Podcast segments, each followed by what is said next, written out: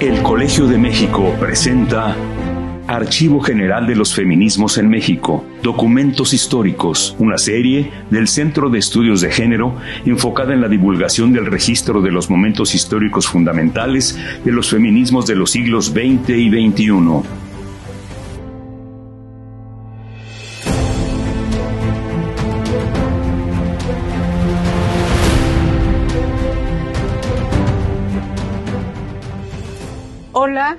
Soy Gabriela Cano. Estamos en el episodio 10, el último del podcast Archivo General de los Feminismos en México. Y nuestra invitada de hoy es Camila Ordorica. Bienvenida Camila. Camila es una estudiosa de eh, la historia del feminicidio y en la actualidad es estudiante de doctorado en la Universidad de Texas en Austin. Y pues me da muchísimo gusto que Camila venga a conversar al Centro de Estudios de Género del Colegio de México, de donde yo soy profesora.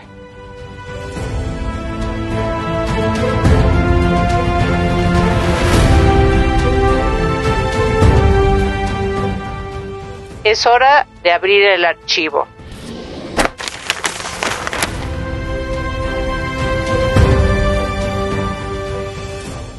Durante los años 70 y 80, una de las principales causas políticas que movilizaron al feminismo internacional fue la lucha contra la violencia de género. En México, al igual que en otros países, la consigna Mi cuerpo es mío inundaba las calles durante las protestas y sigue estando presente durante las marchas feministas del 8M, en una versión actualizada que dice, mi cuerpo es mío, yo decido, tengo autonomía, yo soy mía. Con estas frases se reclama el derecho de las mujeres algo tan fundamental como la toma de decisiones sobre su cuerpo la libertad sobre sí mismas, abarca el derecho a ejercer su sexualidad libremente, la maternidad voluntaria, mediante métodos anticonceptivos seguros para la salud y el aborto legal. El análisis feminista de lo que hoy conocemos como violencia de género surgió con una dimensión política y transformó la manera de entender la violencia sexual. Esta nueva comprensión del tema se ha integrado parcialmente a los marcos normativos internacionales y a la legislación nacional, pero aún no acaba de aceptarse por completo en todos los sectores de la sociedad, del gobierno y en las instituciones. Los conceptos tradicionales sobre la violencia sexual no acaban de desaparecer, sino que perviven y se expresan en forma soterrada o abierta. Para ayudar a que la sociedad entendiera la violencia de género como tal, el feminismo señaló que el principal móvil de la violencia sexual era el afán de poder y control de los hombres sobre las mujeres. Uno de los objetivos de este análisis ha sido combatir el mito de que la sexualidad masculina es una fuerza de la naturaleza incontrolable y que las mujeres la activan al vestirse o actuar provocadoramente, ya que ese mito disminuye o anula la responsabilidad de los perpetradores de actos de violencia sexual. Al mismo tiempo, se insistió que la violencia sexual hacia las mujeres o hacia las personas feminizadas estaba presente y a veces incluso era tolerada en los ámbitos públicos y privados de la vida, como dentro del matrimonio y la familia. Además, se señaló que los violadores no son un tipo de persona aislada y distinguible a primera vista, sino que con frecuencia son hombres bien integrados a su entorno social que continúan con sus vidas como si nada hubiera pasado. Después de cometer el delito. Esta nueva perspectiva feminista sobre la violencia de género surgió de intercambios internacionales que se desarrollaron en publicaciones y durante la asistencia a diversos foros sobre temas relacionados. Uno de los primeros foros internacionales en los que se discutió la violencia de género fue el Tribunal de Crímenes contra la Mujer, efectuado en Bruselas en 1976. Ahí se habló de violencia doméstica, de mujeres golpeadas por sus esposos, de la esterilización forzada, de violación, de la situación de las cárceles, la prostitución, la pornografía y el feminicidio, término que fue redefinido en ese encuentro. En México, durante estas dos décadas, las movilizaciones feministas se enfocaron en la denuncia de casos de violación y en el acompañamiento a las mujeres que habían sido víctimas de este delito. Se discutieron las causas de la violencia a la mujer en talleres y foros de distinta naturaleza, realizados frente al público universitario y también frente a sectores populares, para darle la mayor visibilidad posible al tema. En estos encuentros se analizaron los conceptos de violencia doméstica y hostigamiento sexual, y se definieron las características de cada delito. La violencia doméstica se refería a las golpizas y peleas que eran frecuentes en muchos matrimonios y relaciones de pareja, mientras que el hostigamiento sexual se definió como la presión ejercida sobre las trabajadoras por parte de sus jefes en los centros de trabajo. Estos dos conceptos fueron resultado de estos diálogos entre feministas y pasaron a codificarse en la legislación penal. En 1981, durante el Encuentro Feminista Latinoamericano y del Caribe, celebrado en Bogotá, fue declarado el 25 de noviembre como el Día de la Lucha contra la Violencia a las Mujeres. Durante varios años, en esa fecha se efectuaron marchas nocturnas en la Ciudad de México para protestar contra la violencia de género. La razón para realizar estas protestas al caer la noche era que la inseguridad que vivían las mujeres era mayor en las calles y zonas oscuras de la urbe. Veinte años después de fijar esta fecha, la ONU proclamó que el 25 de noviembre era reconocido como el Día Internacional de la Lucha contra la Violencia hacia las Mujeres. El antecedente latinoamericano del encuentro feminista y las manifestaciones activistas son frecuentemente ignoradas al hablar de las acciones del ahora llamado Día Naranja en las organizaciones internacionales. En México, además de enfocarse en el aspecto legal de la violencia, los grupos feministas continuaban con sus manifestaciones políticas y artísticas. En 1983, el colectivo Polvo de Gallina Negra llevó a cabo un singular acto de protesta contra la violación en la Ciudad de México. Las artistas del performance escenificaron un acto bajo la consigna el respeto al derecho del cuerpo ajeno es la paz, frente al hemiciclo a Benito Juárez. Su audacia radicaba en que la declaración era un juego de palabras de la más célebre cita de este prócer liberal. El respeto al derecho ajeno es la paz.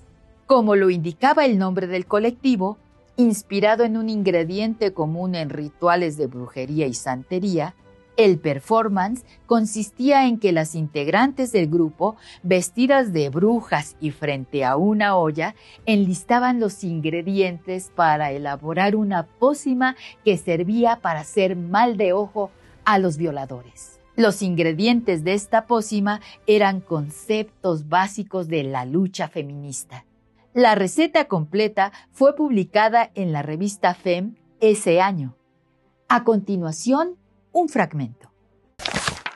Receta del grupo Polvo de Gallina Negra para hacerle el mal de ojo a los violadores.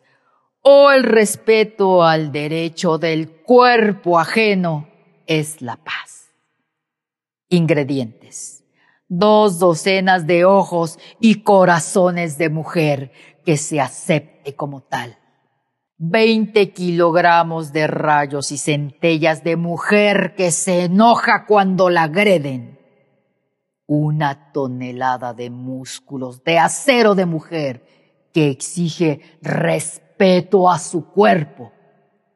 Tres lenguas de mujer que no se somete aún cuando fue violada un sobre de grenetina de mujer, sabor espinaca, que comprende y apoya a una mujer que fue violada. 30 gramos de polvo de voces que desmitifiquen la violación. Siete gotas de hombres que apoyen la lucha contra la violación una pizca de legisladores interesados en los cambios sociales que demandamos las mujeres. El movimiento activista contra la violencia hacia las mujeres había comenzado en México a mediados de los 70 cuando se emprendieron campañas periodísticas sobre la negligencia con la que las autoridades judiciales trataban a las mujeres que denunciaban a sus agresores.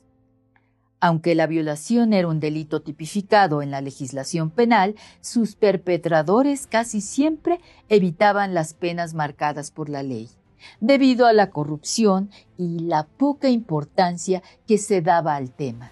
Entre las denuncias más sonadas esos años estaba la de la violación de dos estudiantes francesas, cometida por integrantes de fuerzas policíacas, ocurrida en 1977. Para darle difusión, las activistas enviaron cartas a la prensa y a las autoridades judiciales.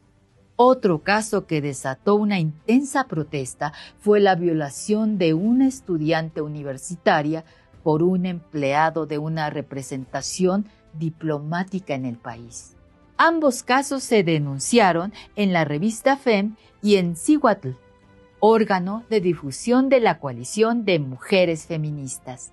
El caso donde estaba envuelto el diplomático movilizó a grupos de activistas lesbianas y feministas que protestaron durante un acto académico en la Facultad de Ciencias Políticas de la UNAM en el que estaba presente el embajador de la sede diplomática. La indignación entre las manifestantes creció al punto de que lanzaron desperdicios contra el trabajador diplomático y sus protectores. Además de cubrir este caso, FEM también denunció las violaciones de mujeres en Ajuchita Guerrero por parte de miembros del ejército la lucha contra la violencia de género en el país siguió por caminos distintos a lo largo de los años. Pasó de exigir el cumplimiento de la ley en casos de violación a cabildear en favor de una transformación legislativa que tipificara distintas formas de violencia sexual y castigara con mayor severidad a los violadores. Una de sus metas fue acabar con las reservas al hablar sobre el tema de la violación y otras formas de violencia, romper el silencio sobre el tema y quitar el estigma que pesaba sobre las mujeres que habían sido objeto de agresiones sexuales, señalando que ellas no eran culpables. El Centro de Apoyo a Mujeres Violadas fue creado en 1979 como una iniciativa activista que ofrecía información clara y brindaba asesoría jurídica y acompañamiento psicológico. Invitaba a las víctimas a dejar de lado la vergüenza y a tomar valor para decidirse a acudir a las autoridades judiciales para presentar la denuncia correspondiente. El centro se mantenía activo gracias a los donativos de sus integrantes y dependía de su trabajo voluntario. Debido a esas circunstancias, la iniciativa no logró tener estabilidad y desapareció al poco tiempo. Sin embargo, esta organización fue el antecedente de proyectos similares que se llevaron a cabo en distintos lugares del país. Algunos de ellos fueron iniciativas activistas independientes y otros surgieron como dependencias gubernamentales. Una década después, en 1989, en el aún llamado Distrito Federal, se establecieron agencias de procuración de justicia, especializadas en dar atención a mujeres que habían pasado por experiencias de violencia sexual. En estos lugares se acordaron nuevas prácticas, tanto en el interrogatorio como en el examen médico, y se determinó la presencia obligatoria de empleadas capacitadas en las diligencias relacionadas con delitos de violencia sexual. Aún con recursos insuficientes, márgenes de acción reducidos y las limitaciones causadas por los persistentes vicios del sistema de procuración de justicia, estas agencias buscaban facilitar las denuncias del delito de violación. La reforma legislativa fue solo un aspecto del activismo feminista en contra de la violencia de género. El documento preparado por un grupo de presión que se reunía en el Instituto Francés de América Latina de la Ciudad de México, también conocido como IFAL, señalaba la complejidad de la violencia que más que hechos aislados era un problema social. Con este tema como prioridad para el grupo, era urgente hacer cambios en el Código Penal, que evitaran que los violadores disfrutaran del beneficio de la libertad provisional. De igual manera, se debían simplificar los procedimientos a los que se sometía a quienes denunciaban el delito de violación pero también eran fundamentales acciones a largo plazo orientadas a una transformación de la conciencia social respecto al tema de la violencia sexual. El documento sin firma declaraba lo siguiente. No nos podemos cruzar de brazos. Debemos proponer medidas ya. Debemos dar la batalla en todos los frentes.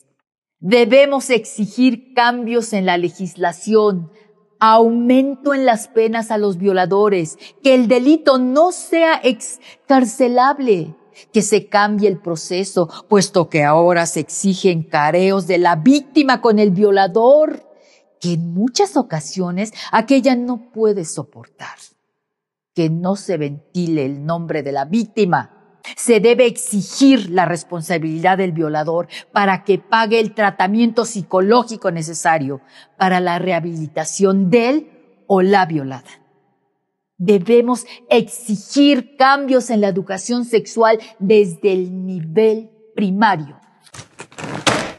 Al término de la década de los 80 sucedió un hito en la legislación sobre violencia de género el foro de consulta en la Cámara de Diputados, organizado en 1989 por legisladoras de los distintos partidos políticos que en esta ocasión dejaron a un lado sus diferencias partidarias para sostener una posición unitaria ante estos actos.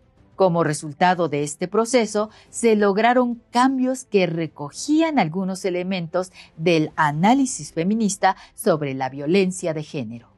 Algunos de los cambios más importantes fueron ampliar la definición del delito de violación, tipificar el hostigamiento sexual y reconocer que las víctimas no eran exclusivamente mujeres, sino que también podían ser varones la nomenclatura se modificó en algunos puntos y se determinó que era mejor hablar de delitos contra la libertad y el bienestar de la persona.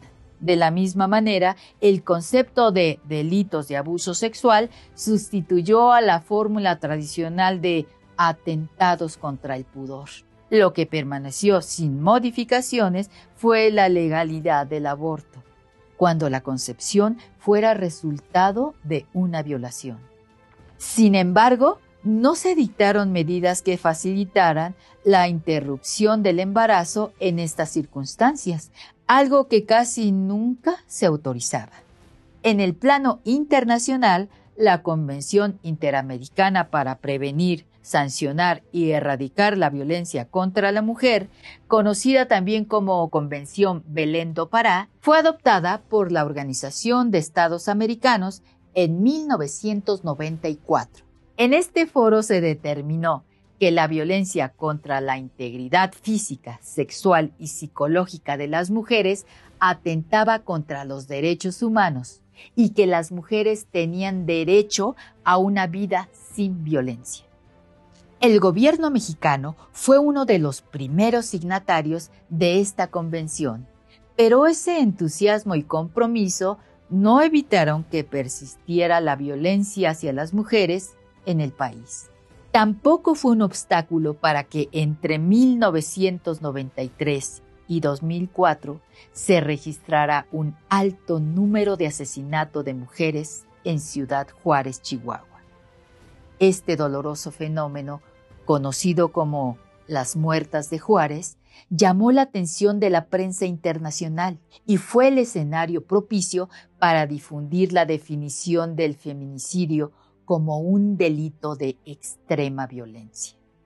El feminicidio es un delito en el que se conjuga la crueldad misógina, la impunidad y la tolerancia de la sociedad y del Estado frente a la violencia extrema hacia las mujeres. La omisión del Estado y la impunidad que prevalece entre las autoridades son otros elementos para la tipificación de este delito.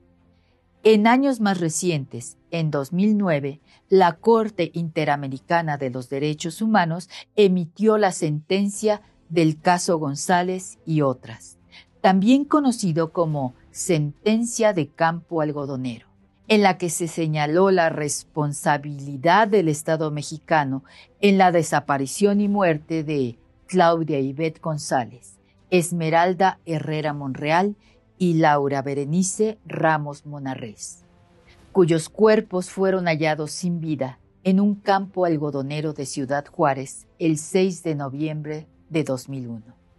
La sentencia señaló que el Estado mexicano había violado la Convención de Belén do Pará y adoptó una perspectiva de género en el análisis del caso, al indicar las necesarias reparaciones a las víctimas. Esta sentencia puede considerarse un paso importante en temas de violencia de género, pero falta mucho camino por recorrer para garantizar la seguridad y el cumplimiento de la ley para las mujeres, aunque el verdadero triunfo se alcanzará cuando ya no haya más víctimas de violencia de género.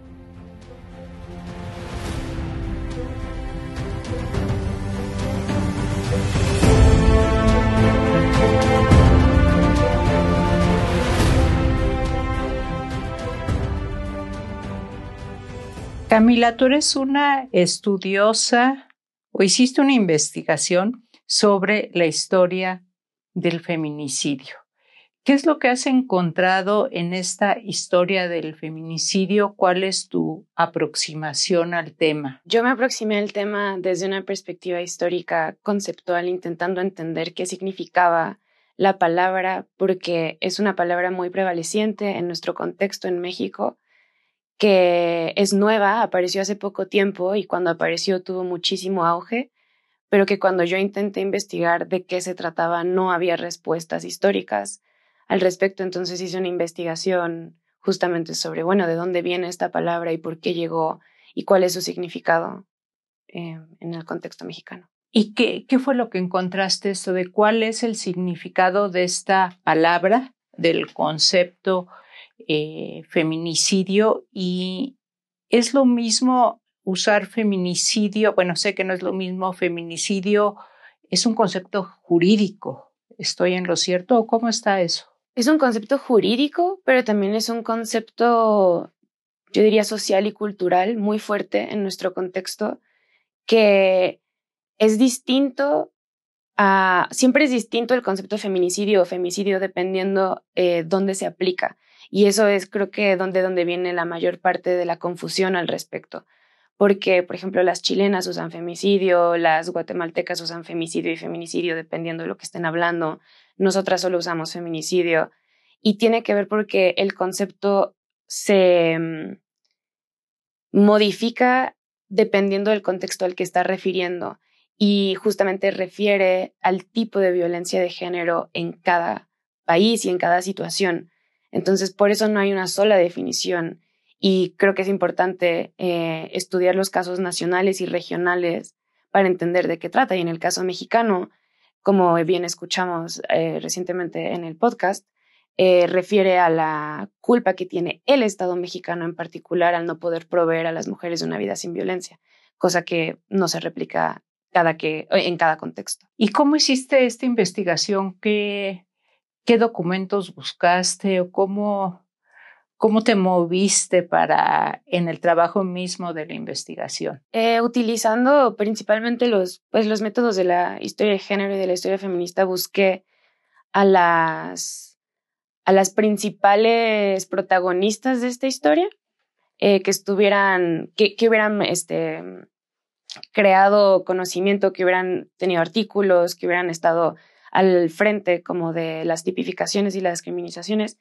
y criminalizaciones y al mismo tiempo lo que hice fue que me enfoqué dentro de este mismo método en buscar las convenciones en donde este tipo de en donde el feminicidio hubiera tomado plataforma, hubiera estado al frente de una discusión y fue justamente, o sea, la primera vez que esto fue mencionado fue en el en el Tribunal en contra de la Violencia en Bruselas. ¿Cómo se llegó a formar un tribunal de mujeres, de mujeres que en 1976 pues ya estaban permeadas por las ideas de lo que entonces se llamaba Movimiento de Liberación de la Mujer y que es el eh, feminismo, el nuevo feminismo o feminismo de la segunda ola, para decirlo brevemente. ¿Cómo se formó este tribunal? Pues esa creo que es de las partes más interesantes de esta historia, porque tiene que ver con los feminismos radicales, entendidos los que estaban políticamente relacionados con el anarquismo y con el socialismo en Estados Unidos y en el norte global principalmente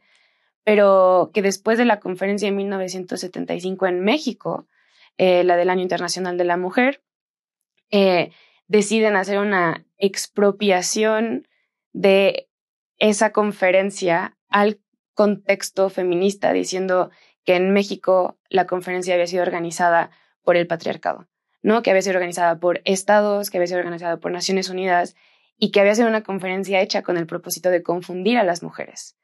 Eh, y que no habían tenido suficiente plataforma. Entonces lo que hacen es que dicen, esto no fue lo que, esto no es lo que nosotros necesitamos. Y en ese contexto en el que surgen muchas, muchas más conferencias, eh, surge también esta conferencia en contra de la que sucedió en México. Y la hacen con el propósito de, pues justamente de luchar en contra de la violencia de las mujeres, que ellas consideraban el problema más prevaleciente y del que menos había diálogo.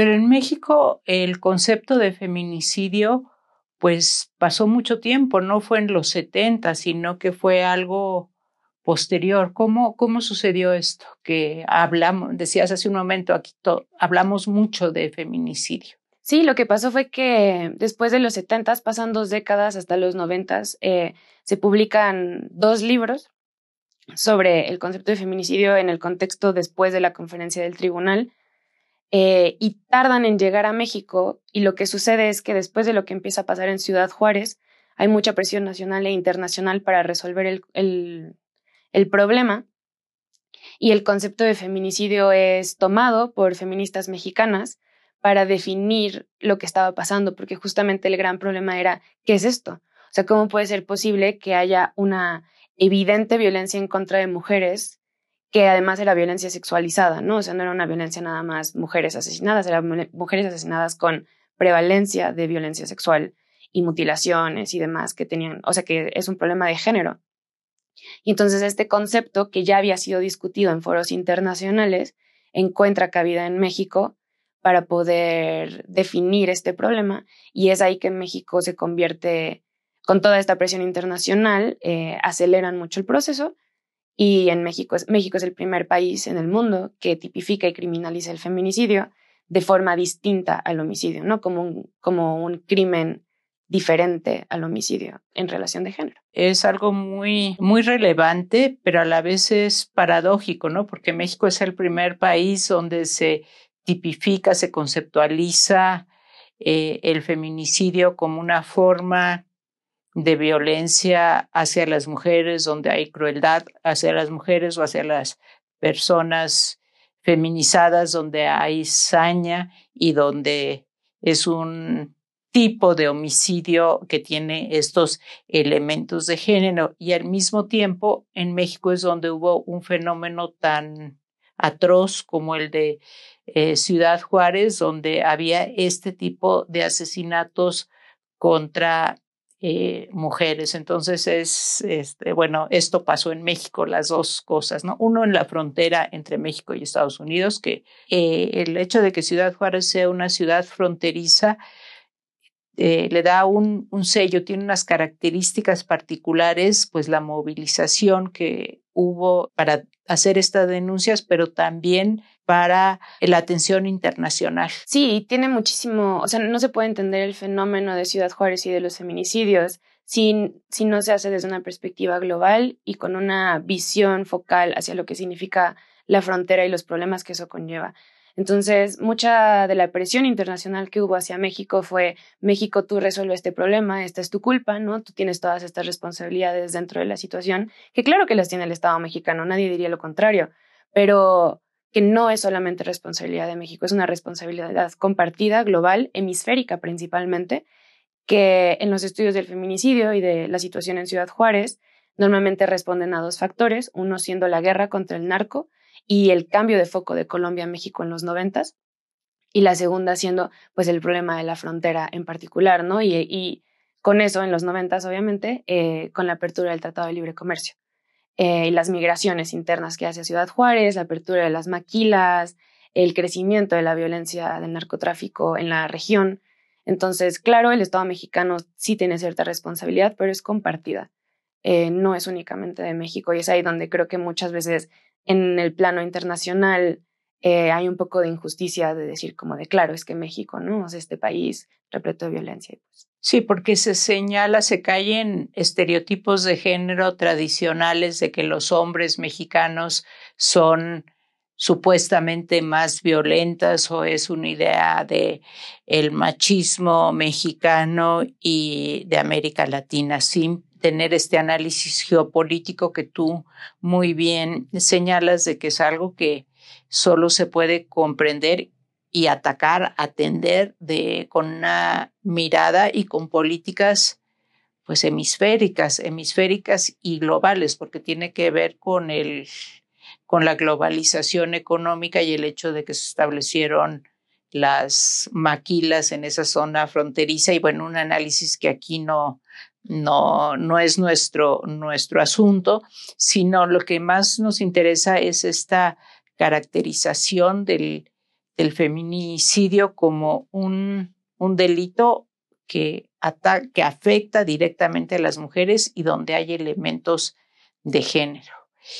Y hay algo que siempre me inquieta porque lo escucho mucho entre las, las jóvenes, que es decir, hay, ha aumentado el número de feminicidios o es algo que se registran eh, más feminicidios porque se, con el concepto, y eso es parte de la historia conceptual, al reconocer que esto es algo que necesita, es un fenómeno que necesitamos nombrar y por lo tanto pensar en él, ¿tú qué dirías? ¿Hay más feminicidios o los vemos más? Yo creo que esa es la pregunta clave en esta situación y es una pregunta que me parece muy interesante porque creo que no necesariamente existen más feminicidios. Creo que obviamente hay un aumento en la violencia en general en el país y eso es un problema por su propia cuenta, pero sí creo que al tener un nombre para el problema es más posible que se visibilicen. Antes la gente, muchas mujeres eran asesinadas por sus parejas en las mismas circunstancias que hoy en día podemos eh, criminalizar el acto, pero solo no había un concepto, entonces eran homicidios y nadie sabía y no había una forma de cuantificar la situación. Entonces creo que el hecho de que exista el concepto visibiliza el problema y hace que se vea más.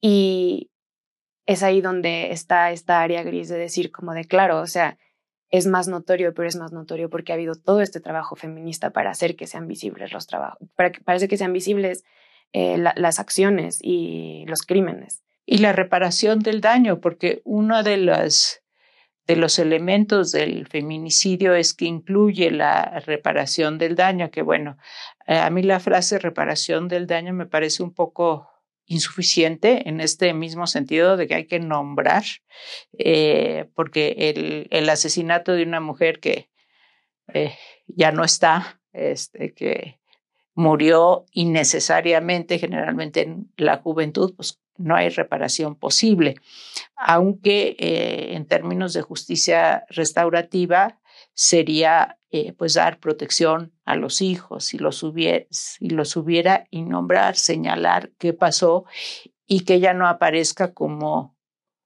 la que lo provocó, la que se lo merecía por ir a trabajar o por haber migrado a un mejor trabajo para tener un horizonte de vida y mejor para ella y su familia. Bueno, pues con esta durísima conversación sobre el feminicidio, pues que es un tema de gran actualidad, estamos terminando este, esta conversación con, con Camila Ordorica, que nos visita hoy en el Centro de Estudios de Género del Colegio de México.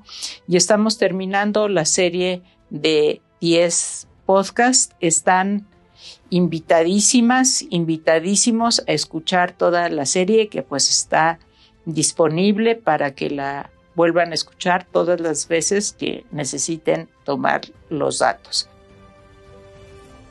Gracias por escuchar esta temporada del podcast Archivo General de los Feminismos en México, Documentos Históricos. El colegio es conocimiento, ciencia y cultura.